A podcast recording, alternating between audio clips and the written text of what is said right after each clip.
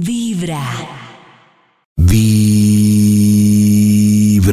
Recuerdo que después de las 6 llega Jorge Lozano H con esas cositas que pasan en la cabina del drama. Todo está perfecto con tu pareja, excepto sus amigas o sus amigos. Ay, ¿Cuánta no. gente que me está escuchando el día de hoy dice, es que si mi pareja tuviera otros amigos, si no tuviera a esos desgraciados, vagos, eh, cucarachos como amigos, yo viviría feliz, vivirías más tranquilo, más tranquila.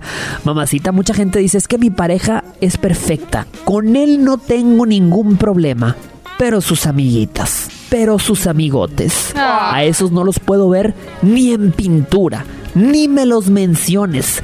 Y, y fíjate, para mucha gente, sus amigos son extremadamente importantes. Claro. Quizá tienes amigos que han estado contigo en las buenas, en las En las malas y en las feas. Y tu pareja te dice, En las ya no deliciosas. quiero que los veas. Pero mi amor, nosotros nos reunimos una vez a la semana. No más. Con ellos, no. Pero ¿por qué, mi No, amor? no pues porque son mujeriegos, jugadores, eh, traicioneros, mentirosos. Ush, pero Oiga, no. yo entiendo, yo entiendo el miedo. Que era lo que hablábamos ayer de, del, el del alcahueta. Ajá. De, de- de que si le tiene miedo a la amiga o al amigo alcahueta. Claro. Pero es que yo siento que el tema de entrar a prohibir. A mí me enseñaron una cosa que me gustó mucho. ¿De quién es el problema en una relación? Yo voy a salir esta noche, voy a salir con unos amigos. Pollo está furioso porque yo voy a salir con esos amigos y, es, y a una amiguita le parece tremenda. ¿De quién es el problema? Pues tuyo. El problema, miren, hay una teoría El en el amor es que que, me parece muy chévere que es es conmigo. el problema es de quién lo siente. Si tú estás sintiendo Oh. celos, rabia, el problema es tuyo. El problema siempre es de quién lo siente. El que está sintiendo es el que tiene que lidiar con ese sentimiento, que puede hablar con el otro, conciliar y de todo. Pero el problema es de quién lo siente. Si a ti te da rabia que te digan esto, que te dejen la losa, que te hagan esto, el problema es de quién lo siente.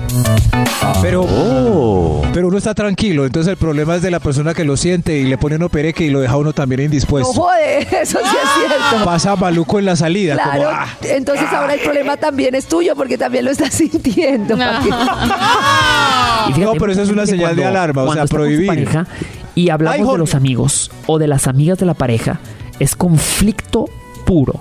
Porque hay mucha gente, muchas amistades que hablan mal de tu pareja. ¿Te ha tocado conocer que tú tienes una, una persona que tú amas? Tu pareja quizá pues tiene lo suyo, pero que tus amigas o tus amigos no lo soporten. Y que tus amigas y tus amigos se te acerquen a decirte, ¿qué haces con él? Ya déjalo. ¿O qué haces con ella?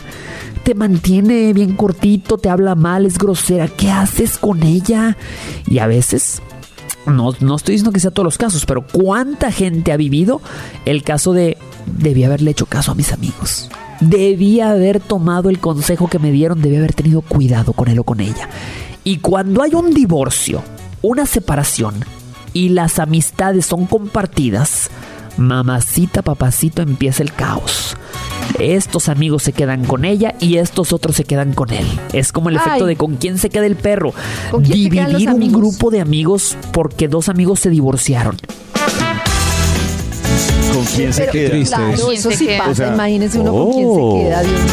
O No, pues. si uno sí renuncia a los amigos, y que pasa mucho, y ya no los vuelve a ver, y esa relación dura tres años y terminan, es posible que ya no los recupere. Ah. Así queda sin pareja que lo fastidió y sin sus amigos. 1049 FM. Punto com. Los oídos de tu corazón. Esta es Vibra en las mañanas.